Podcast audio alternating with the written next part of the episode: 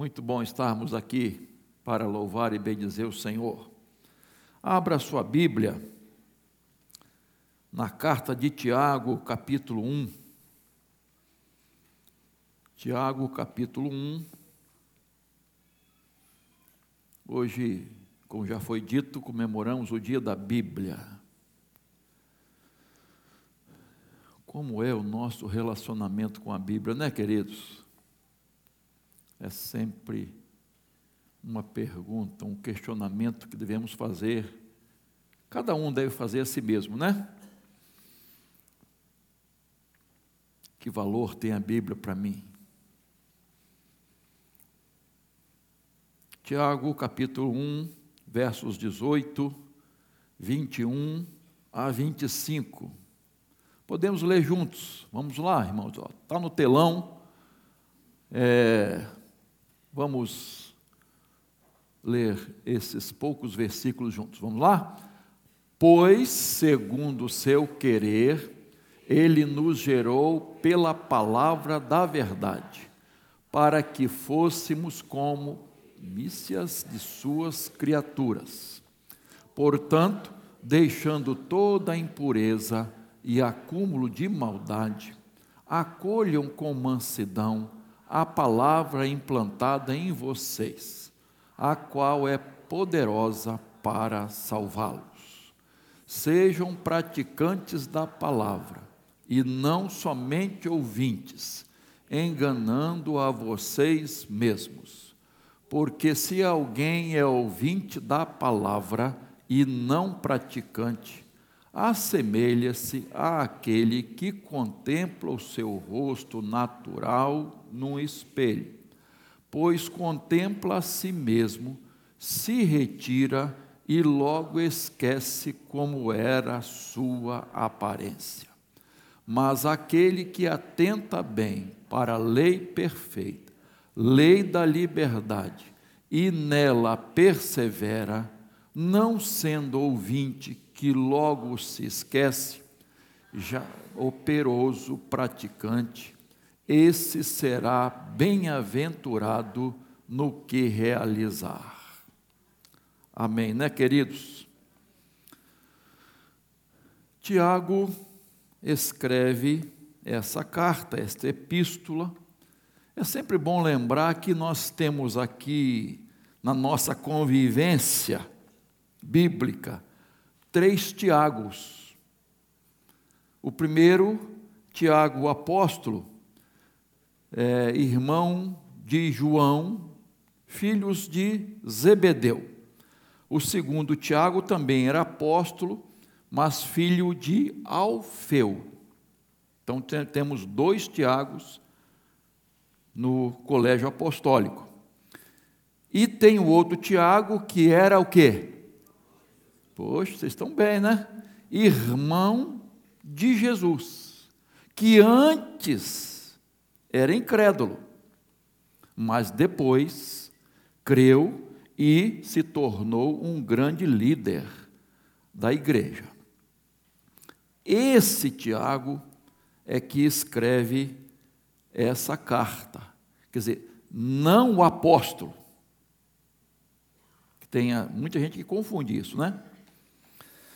Então, ah, você sabe, já ouviu várias vezes isso, leu, que Tiago não é uma carta doutrinária, é uma carta falando de quê? Da prática, da vivência do Evangelho. Então ele coloca essa questão é, é, muito claramente, não é? Que o cristianismo deve ser praticado, vivenciado. E um dos princípios que ele, Tiago, aborda é que o verdadeiro cristão tem sua vida centralizada na palavra. Vida centralizada na palavra. E é esse tema que eu quero abordar com os irmãos. Vida centralizada na palavra de Deus. E ele fala de três verdades fundamentais aqui nesse texto sobre uma vida centralizada na palavra. Deixa a Bíblia aberta, por favor. Então, a primeira coisa que ele aborda aqui, a primeira verdade, é que o verdadeiro crente, ele nasce da palavra. Verso 18, por favor. Pois, segundo o seu querer, ele nos gerou pela palavra da verdade, para que fôssemos como que primícias das suas criaturas. Preste atenção. A palavra de Deus nos gerou. Nos gerou. A semente divina gerou. Nos gerou, isto é, essa nova criatura foi gerada pela palavra. Isto é, a palavra nos deu vida.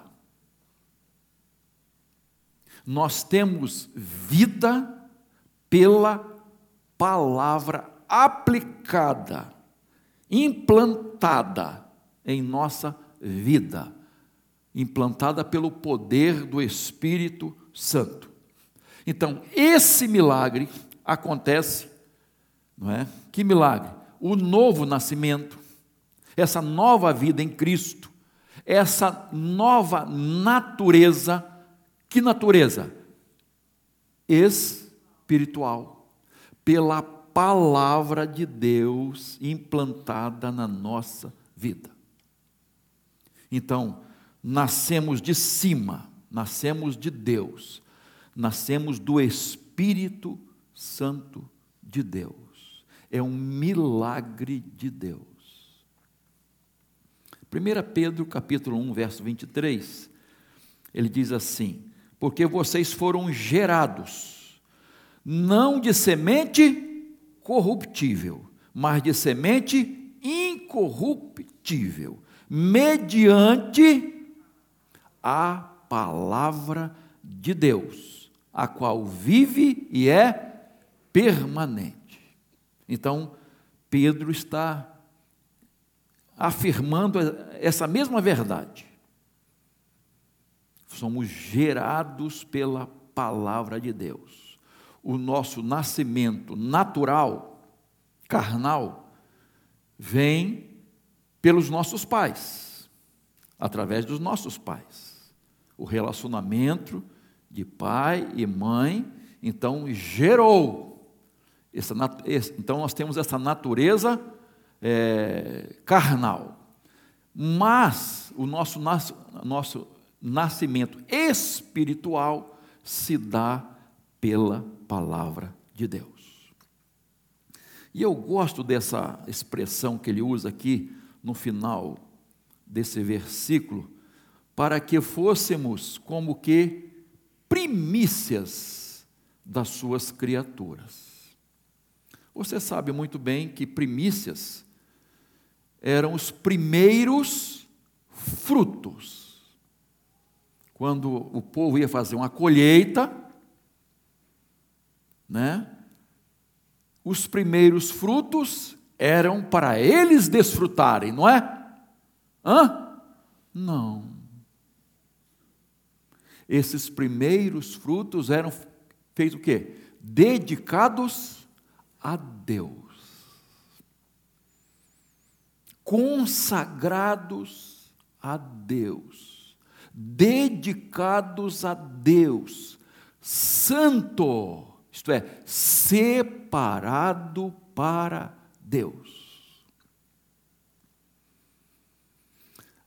Este é o princípio da mordomia, irmãos. O que é mordomia? Nós somos mordomos de Cristo nada nos pertence, tudo pertence a Deus, inclusive nós mesmos. O que eu tenho e o que sou, o que eu terei um dia, o que haverei de ser um dia, pertencem a Deus. Esse é o fundamento da mordomia. Que infelizmente, irmãos, muitos crentes ainda não aprenderam e não praticam isso, e não desfrutam das bênçãos de Deus reservadas aos fiéis, aqueles que são fiéis a Deus. Tudo que você recebe e que eu recebo, eu preciso tirar o que pertence a Deus. Não é meu.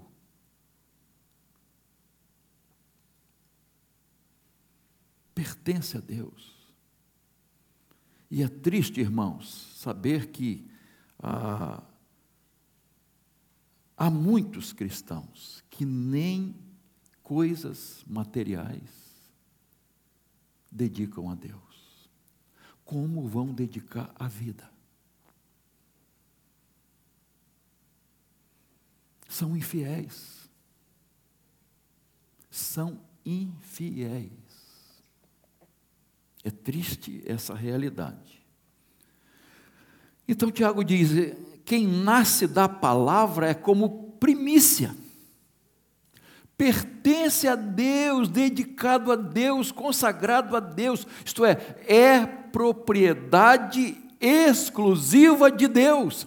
Irmãos, Aleluia por isso. Glória a Deus. Você pertence a Deus. Você é propriedade exclusiva de Deus.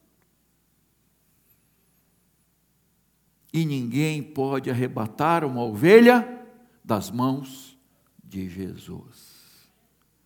Você pertence. Você foi marcado, você foi selado e selada pelo Espírito Santo de Deus. Então é privilégio ser primícia dos salvos, aqueles que são salvos, pertencentes a Deus. Recebemos uma nova natureza, a natureza espiritual.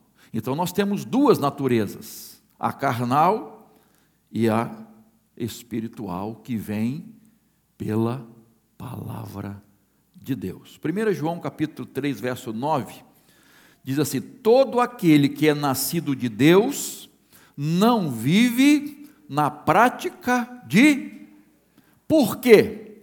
Nele permanece a semente divina. Esse não pode viver pecando, porque é nascido de Deus. Para para pensar, irmão.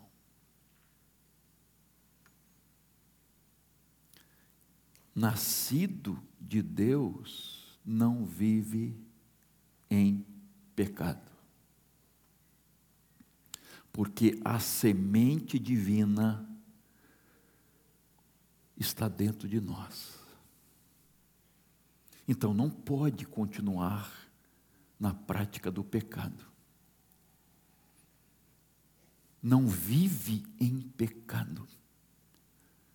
Temos a natureza de Deus em nós, a palavra implantada em nós, que gerou ou que gera um novo ser. Está entendido isso, queridos? Amém? Não senti firmeza, não, mas tudo bem. As pessoas falam assim: há poder na palavra. E tem uma certa influência, né? Claro que tem. Irmãos, poder de verdade está na palavra de Deus. Palavra de Deus que gera vida e transformações. Haja luz e houve luz. Poder criador. Poder criador. É esse poder que está agindo em nós. Poder criador da palavra de Deus. Que gerou em nós, estou repetindo, para ficar bem entendido essa nova natureza. Então, a vida, a vida centrada na Bíblia, a pessoa é verdadeiramente cristã, porque ela nasce da palavra de Deus. Vocês lembram muito bem do encontro de Nicodemos com Jesus. É necessário nascer de novo. Esse nascimento Jesus não estava falando de reencarnação, queridos. Morreu, renasceu, reencarnou. Você, quando lê o texto, você não jamais dá esse entendimento. Infelizmente, alguns querem pensar assim. Está falando de um nascimento espiritual. Tanto que Nicodemos disse: Como é que eu vou entrar no ventre da minha mãe e nascer? Não, não é isso não. É da água e do Espírito. Estou falando espiritualmente. Esse novo nascimento acontece quando a palavra de Deus entra na nossa vida. Segundo lugar, segunda verdade aqui do texto, o verdadeiro crente acolhe a palavra. Veja aí, verso 21. Portanto, deixando toda impureza e acúmulo de maldade, acolham com mansidão a palavra implantada em vocês, a qual é poderosa para salvá-los. Então, é interessante que ah, Tiago, ele fala de há uma preparação para receber a palavra. Olha, deixar toda a impureza e acúmulo de maldade. Eu gosto disso aqui e eu acho que você também. Antes da semente ser lançada, quem veio da roça sabe que o solo precisa ser preparado.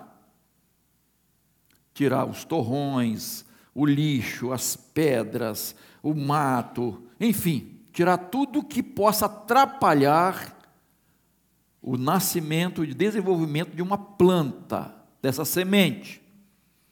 E eu posso falar de cadeira, irmãos, porque meu pai foi agricultor. E eu vi muitas vezes meu pai indo para um lugar, solo assim, duro. Primeira ferramenta, enxadão, para cavar, aqueles torrões, pá, cavava o tamanho do canteiro que ele queria fazer. Depois ia com o próprio é, enxadão, a parte de trás, né?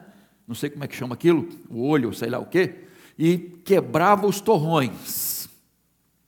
Quebrava, quebrava. Enfim, depois vinha com aquela ferramenta chamada. Hã? Tinha enxada também, né? Mas para rastelar, alguns chamam de ancinho, né? Outro de rastelo, né? Então, para tirar toda a impureza, tudo certinho. Tudo assim, no ponto, aí fazia o canteiro. Fazia o canteiro. Depois do canteiro pronto, vinha o adubo, o esterco. Jogava por cima, todo quebradinho também. Jogava por cima, e aí ia com ancinho, com rastelo, e misturava. Misturava. Molhava, preparava, para depois vir a semente, ou a muda que queria plantar. Então há uma preparação do coração para a palavra de Deus germinar. Então, olha só, deixe toda impureza e acúmulo de maldade. A palavra de Deus precisa de um coração humilde, disposto a ouvir e obedecer a palavra de Deus. E aí, queridos, vai dar o que? Frutos. Qual o fruto que ele fala aqui? Poderosa para salvá-los. O maior fruto da palavra, salvação, queridos. Quando nascemos da palavra, quando ouvimos a palavra e praticamos a palavra, irmãos, a salvação. O resultado é salvação.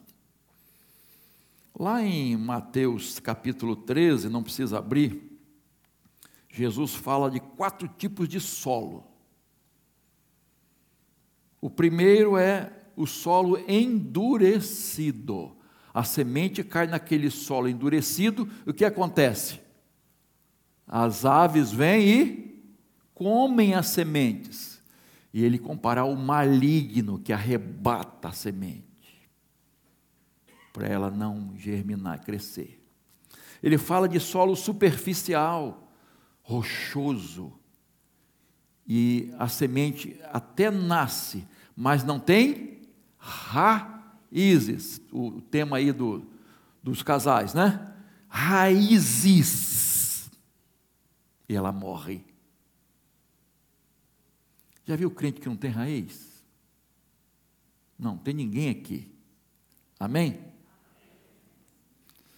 Então, e tem o solo congestionado. É, a, é o solo em que há muitos espinhos, a, a, a semente até nasce, mas ele é o que? Afogado, sufocado. Sufocado. E ele não desenvolve. Cuidados deste mundo. Viver em função das coisas deste mundo. E o solo frutífero, fértil, preparado adubado, que vai dar muitos frutos. A conclusão que Jesus quis nos passar, as, as lições, melhor dizendo, é que há pessoas que ouvem a palavra, mas o coração está endurecido. Ouvem a palavra, mas o coração está endurecido. A palavra não penetra. Sabe uma pessoa que ouve, ouve, entra por aqui, e a gente fala assim, né? Sai por aqui. Acho que às vezes nem entra, irmãos. Bate e volta. Coração endurecido. E você sabe que coração endurecido vai endurecendo porque ouve, ouve, ouve e não pratica. O coração cada vez fica mais endurecido. Quanto mais desobediência, irmãos, mais endurecimento do coração. E ele diz que há pessoas que recebem a palavra, mas não permanecem, esquecem facilmente, não há profundidade espiritual. E as igrejas estão cheias disso, irmãos. O exemplo claro, bíblico, é a igreja de Corinto, que não cresceu que não desenvolveu, que não teve maturidade espiritual, que era composta de crianças, bebês espirituais, que precisavam tomar leitinho, que não sabiam pronunciar até palavras. A palavra criança ali é aquela criança que não sabe pronunciar ainda nenhuma palavra. Eram aqueles crentes que não cresceram não se desenvolveram espiritualmente. Então Jesus também nos ensina que há aqueles que até recebem bem a palavra, e nasce a semente, aflora, mas há espinhos, há cuidados deste mundo, sufocam. Já viu um crente sufocado, irmãos? Cristão sufocado? Os cuidados desta vida, completamente dominados pelas coisas materiais. O objetivo da vida não tem nada de espiritual. Não é buscar o reino de Deus em primeiro lugar, são as coisas em primeiro lugar. Essas coisas têm mais importante. E se sobrar tempo, se sobrar alguma coisa, então a gente olha para você mesmo. A ideia não é ficar olhando para a vida do irmão, mas que valor as pessoas, os crentes dão às coisas espirituais. A igreja, a Deus, a Bíblia, a oração. Que valor! e, graças a Deus, há corações sedentos, férteis, que a palavra de Deus penetra e faz transformações da nova vida, muda a vida completamente da pessoa. Ela vive praticando a palavra, que é a terceira a parte aí das verdades que Tiago nos ensina, que é a prática da palavra de Deus. Versos 22, vamos lá. Sejam praticantes da palavra e não somente ouvintes, enganando a vocês mesmos. 23. Porque se alguém é ouvinte da palavra e não praticante, assemelha-se àquele que contempla o seu rosto natural no espelho. 24. Pois contempla a si mesmo, se retira e logo esquece como era a sua aparência. 25. Mas aquele que atenta bem para a lei perfeita, a lei da liberdade, e nela persevera, não sendo ouvinte que logo se esqueceu, mas operoso praticante, esse será bem-aventurado no que realizar. Então, não basta ler, não basta ouvir a palavra, irmãos. É preciso praticar. Quantas vezes você já ouviu isso, hein, irmão? Nós já ouvimos. Quantas vezes, irmãos? Mas será que isso é uma verdade? Será que nós somos praticantes da palavra? De toda a palavra? E não só de algumas coisas? Nós colocamos em prática todas as verdades? Queridos, infelizmente, muitos cristãos são ouvintes, são ouvintes da palavra e não praticantes conhecem, sabem. Parábola dos dois fundamentos, ou dos dois construtores. Um edificou sobre a rocha e o outro sobre a. Um era ouvinte, conhecia, sabia, mas não era praticante. O que edificou sobre a rocha era praticante. O que será, irmãos, que nós sabemos, conhecemos e não estamos praticando? Nós sabemos, mas não estamos praticando. Você sabe que ah, pesquisas mostram que o maior índice de acidentes de trânsito, a causa maior, né, é o quê? Desobediência às leis do trânsito, desrespeito às leis do trânsito. A pessoa conhece, mas desobedece. Alguém aqui, a pessoa daqui, daqui dessa igreja, ninguém fura sinal aqui. Ninguém passa em sinal fechado. Ninguém ultrapassa em linha o quê? Contínuo. Ninguém aqui faz isso em viagem. Ninguém ultrapassa o limite daquela plaquinha que está lá. Ó. Eu sei que tem algumas coisas que a gente questiona, né? Certos lugares que a gente questiona, né? O, o que foi estabelecido ali. Mas, irmãos, a maioria absoluta dos acidentes ocorre por causa da desobediência às leis do trânsito.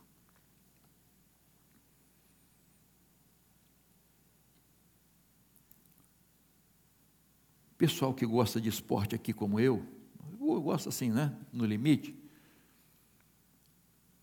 Um jogador de futebol, ele sabe que tem regras, mas ele desobedece. Aí leva o amarelo, né? Depois o vermelho. Por quê? Desobedeceu. Não adianta fazer um gol em impedimento, que não vale. Particularmente, eu acho um absurdo, devia banir essa regra do futebol. Só dá problema. né? até o VAR. E aí tem aqueles irmãos, defensores do seu time, só contra o meu time. O VAR é do Flamengo. Já viu muita gente falando isso?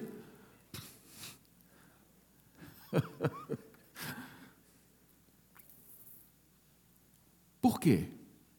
Às vezes, ó, um pezinho, né? O dedinho estava. Ah, irmão, isso é ridículo. Isso é ridículo. Né? Então a gente até discorda, mas se está ali, a gente tem que obedecer. O jogador tem que obedecer. Né? Então, lateral, eu acho, é futebol, lateral tinha que ser com o pé. Concorda comigo? Tinha que ser com o pé. Por que com a mão?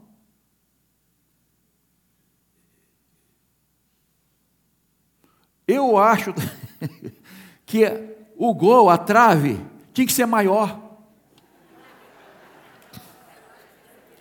Tinha que ser maior, irmãos. Qual é a graça do futebol? Não é o, o gol? É ou não é? É o gol. Tem jogo que eles passam os dois tempos, 45, 90 minutos, e não sai um gol. Ah, e quando bate na trave? Ah, meu Deus. A graça é essa alegria do, do gol, gente.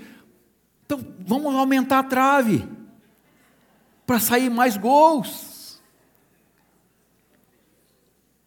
Outra coisa que eu discordo, o tempo.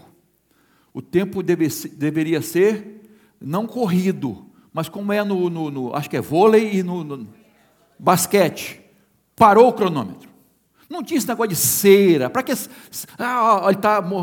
Não. Saiu a bola, conta. E tinha que ser menos tempo. 30 minutos cada tempo. Se eles me ouvissem, teria mais graça o futebol, teria mais gols, etc, etc. Não teria tanta briga, entendeu? Mas ninguém me ouve. Regras têm que ser obedecidas, achando certas ou erradas, tem que ser obedecidas, irmãos. Às vezes você olha a Bíblia assim, tem, puxa vida, eu tenho que amar meu irmão e orar pelo inimigo?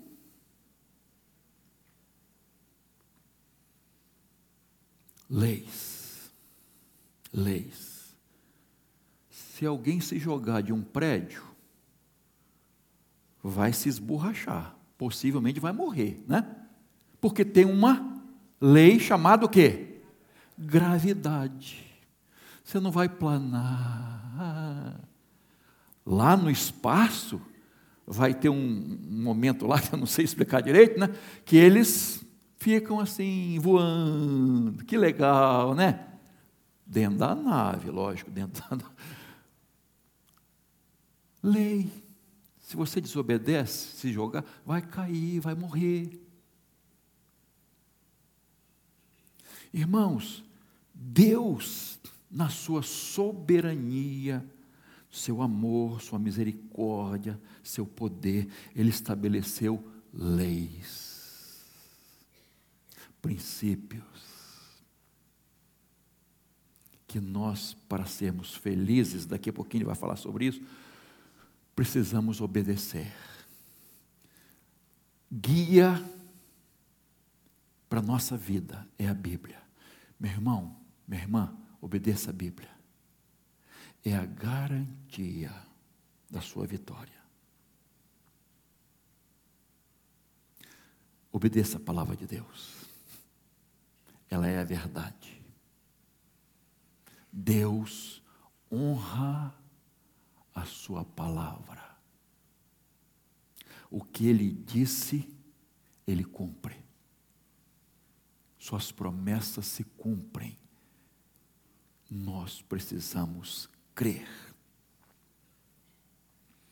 João 13, 17, Jesus disse assim: Se vocês sabem estas coisas, bem-aventurados serão se as praticarem. Não é bem-aventurado quem sabe. Feliz é aquele que pratica a palavra de Deus. E ele fala três coisas importantes aqui sobre isso, tá? Então, primeira coisa, ah, quem pratica a palavra de Deus, primeiro, conhece a si mesmo. Olha só, versos 22 e 23, Tiago compara a palavra a um espelho. Você se olha no espelho. Você se examina no espelho. Todo mundo aqui, hoje de manhã, se olhou no espelho. Ou foi só eu? Cabelo, aqui ficou meio arrepiadinho, de vez em quando fica muito arrepiadinho aqui. Tem que passar um negócio aqui para ele descer. Tal, ó, o bigode, tive que cortar aqui um pouquinho o bigode. você se olha, né? Bom é os, os, irmãos calvos, né, carequinho, não tem problema, não. Pentear cabelo, nem nada disso, né? Você sabe que o judeu não se olhava no espelho, né? No sábado. Por quê? Para não ser tentado a pentear o cabelo, porque isso era trabalho. Então, melhor não se olhar no espelho, né? Então, olha só, a palavra de Deus é espelho. Ela vai te mostrar quem você é de verdade, como você está, e não só aparência, mas lá dentro. A palavra de Deus vai mostrar, vai te revelar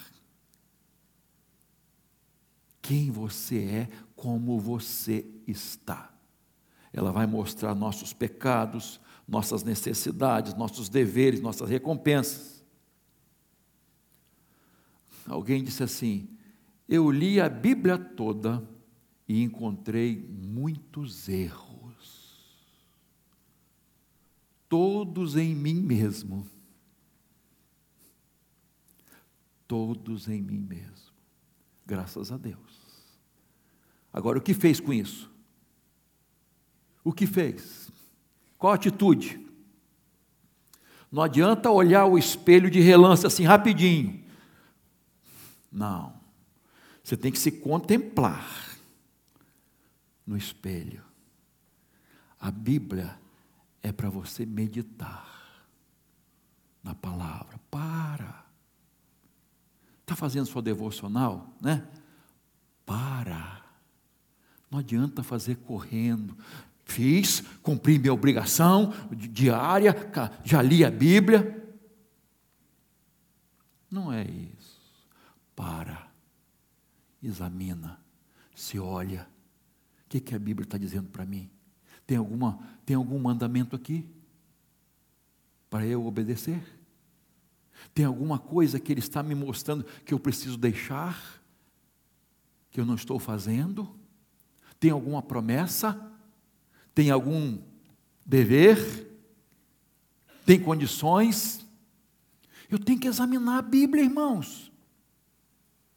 E quando eu me examino e constato, a Bíblia me mostra, eu tenho que tomar atitude. Não é ver, hum, ah, deixa para lá, deixa para lá. Tem problema não? Não é assim, queridos. Eu tenho que olhar, examinar e tomar atitudes diante dos meus erros. Então, a, a, o exame da palavra de Deus, quem pratica a palavra de Deus, conhece a si mesmo. Segunda coisa que Tiago diz aqui, torna-se verdadeiramente livres. E eu gosto disso aqui também. Né? Ó, ele diz: lei perfeita, lei da liberdade. Quem pratica a palavra de Deus não é escravo, irmãos, é livre, se torna livre. João 8,34, Jesus diz assim: quem comete pecado é escravo do pecado. João 8, 31, 32. Se vocês permanecerem nas minhas, na minha palavra, são verdadeiramente meus discípulos. Conhecerão a verdade, e a verdade os libertará. João 15, 3. Vocês já estão limpos por causa da palavra que tenho, que lhes tenho falado. Então, irmãos, olha só, a palavra de Deus praticada, ela vai limpar a nossa vida e vai nos tornar livres. Ela vai santificar a nossa vida, nos libertando de tudo aquilo que não é de Deus. Quanto mais obedientes, mais livres. Quanto mais submissos, mais livres. Quanto mais servos, mais livres. Quanto mais escravos, mais livres. Mas tem que obedecer. O que, que acontece com um trem descarrilado? Para. Um trem só é livre se ele está sobre trilhos. Deus estabeleceu trilhos para a nossa vida. Se eu sair, acabou, irmãos. Eu não sou livre. Eu estou preso. Obediência à palavra de Deus, irmãos.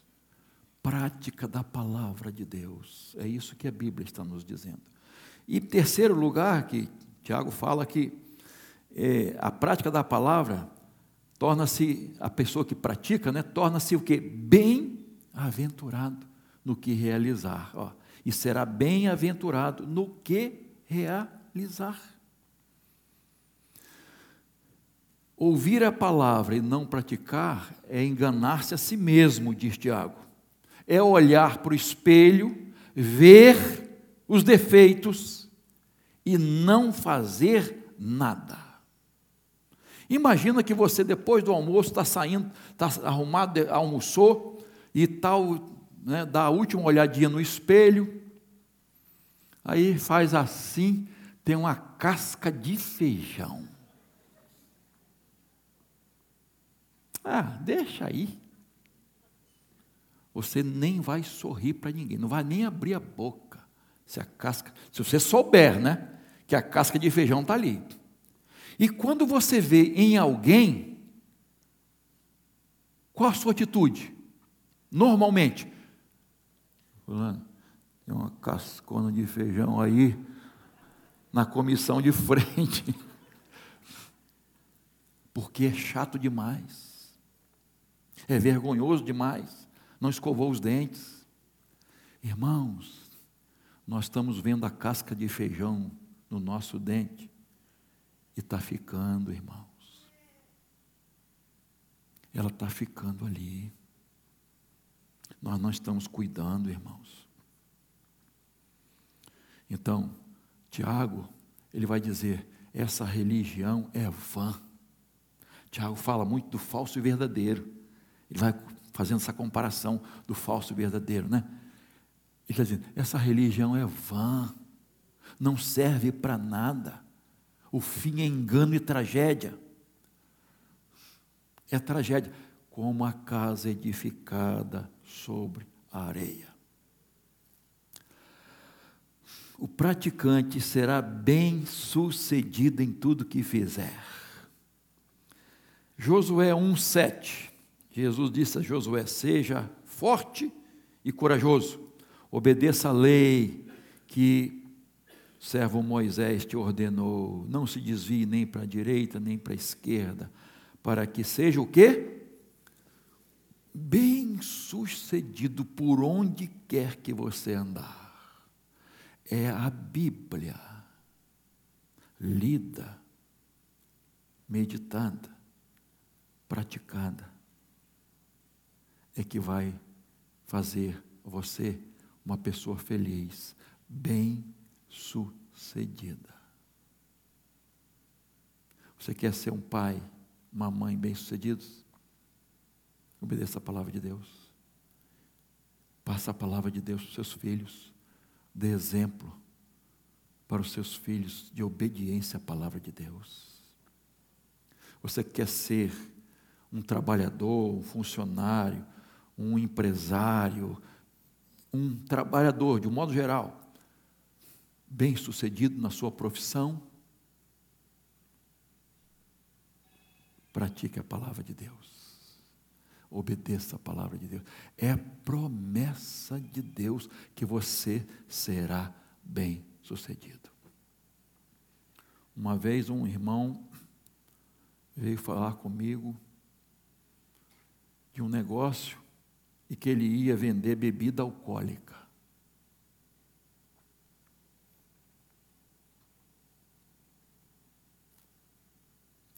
Eu, depois que ele falou, falou, falou, falou, falei, vem cá, você não está perguntando minha opinião não, né? Você está dizendo que você vai fazer. Porque se você tivesse perguntado, aí eu fui, né? aí escrachei. Se você tivesse perguntado, eu diria o seguinte, e Mas o argumento dele, se eu não viver, vender bebida alcoólica, eu não vou ter lucro. Bebida alcoólica que dá mais lucro. Eu disse, é bebida alcoólica que vai te afundar. Infelizmente. E, infelizmente, foi o que aconteceu. Meu irmão, a palavra de Deus para ser obedecida, meu irmão. E a promessa é que você será bem sucedido.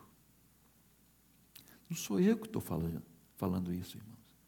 É a palavra de Deus. É a promessa de Deus.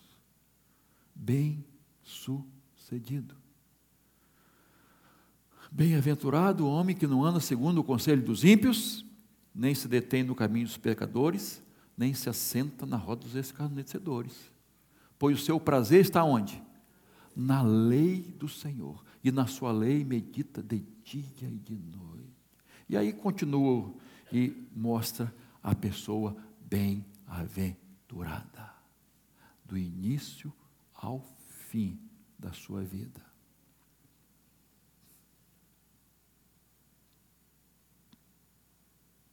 Então, meu irmão, minha irmã, vamos obedecer a palavra de Deus? Nesse domingo, que comemoramos o dia da Bíblia, vamos fazer um propósito de centralizar a nossa vida na palavra. Vida centralizada na palavra de Deus. Ele nasce da palavra, ele acolhe a palavra, ele pratica a palavra. E praticando a palavra, ele vai conhecer-se a si mesmo, vai se tornar-se verdadeiramente livre e será bem-aventurado em tudo que fizer. Vale a pena, irmão minha irmã, vale a pena ler, estudar, meditar, praticar e pregar, ensinar a palavra de Deus. Faça esse propósito hoje. E eu termino com a pergunta que fiz no início: qual é o nosso relacionamento com a Bíblia? Qual o valor que a Bíblia tem para nós? Ah, eu esqueci o nome do irmão lá de Vila Velha. Tinha sessenta e poucos anos. Ele leu a Bíblia 106 vezes.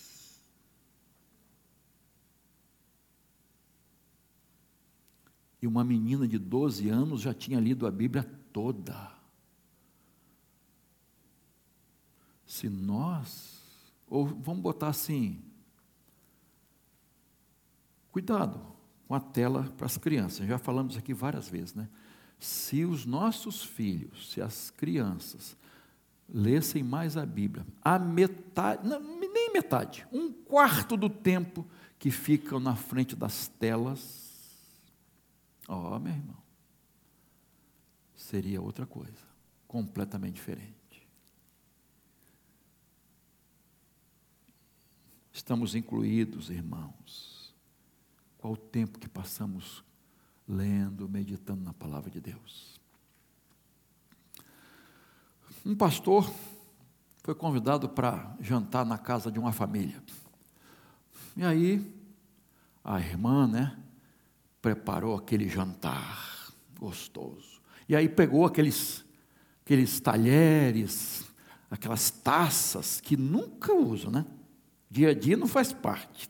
A família visita que pode, né? É, vou não entrar em detalhe não. Mas aí preparou tudo direitinho, os talheres, né? Garfo, faca, colherzinha da sobremesa, tudo bonitinho, tal, tal, tal, tal. Beleza. Que jantar gostoso, né? Tinha até pudim de leite condensado na sobremesa. E aí, terminou, tal, o pastor foi embora. E aí a esposa chegou para o marido e disse: Marido, o pastor roubou a colher de sobremesa. Sabe aquela colher, aquele talher parecido a ouro? Né? Eu não sei qual o material, mas parece folheada a ouro, né? brilhando assim. Ele levou nossa colher de sobremesa, não está aqui, no lugar dele. Minha filha, o que, que é isso?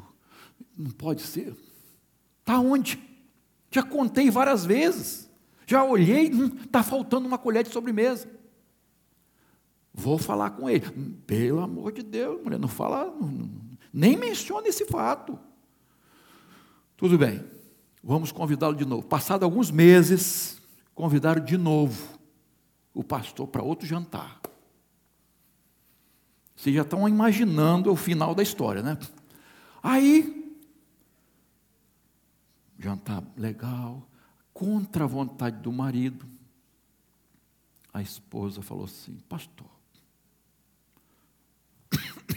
até tossi, né? O senhor vai me desculpar, mas o senhor roubou a nossa colher no jantar passado. Ele olhou para ela, olhou para o marido, falou: Meu irmão, não faz favor, pega a sua Bíblia. Eu queria, queria ler a Bíblia, pega a sua. Ela procurou na gaveta, ela tá, trouxe a Bíblia. Abre, irmã, a Bíblia. A colher estava lá, A colher estava dentro da Bíblia. Meses e meses e meses sem pegar na Bíblia. Ficou sem graça, né? Não precisa dizer, né? Como é que eu trato a Bíblia, irmão? Como é o meu relacionamento com a palavra de Deus? Eu amo a palavra. Quando a gente lê o Salmo 119, irmãos, que muitos, a maioria dos comentaristas atribuem ao Davi, né, a Davi, que relacionamento com a Bíblia, que amor, que valor tem. Todos os versículos, cento e quanto aí? Alguém vê aí, Salmo 119. É, 170, ó, embaixador sábio, hein? É, que é o, é o capítulo maior da Bíblia, né, embaixador? Então, com exceção de cinco, se eu não me engano, não menciona lei, estatuto, né, preceitos e tal. Só cinco. Todos os outros mencionam a Bíblia. Examina, irmão, o Salmo 119. Como o salmista amava a palavra de Deus, mais que ouro, mais que qualquer riqueza. Que possamos amar a Bíblia assim, irmãos, examinando a palavra, lendo, meditando, praticando e ensinando. Amém?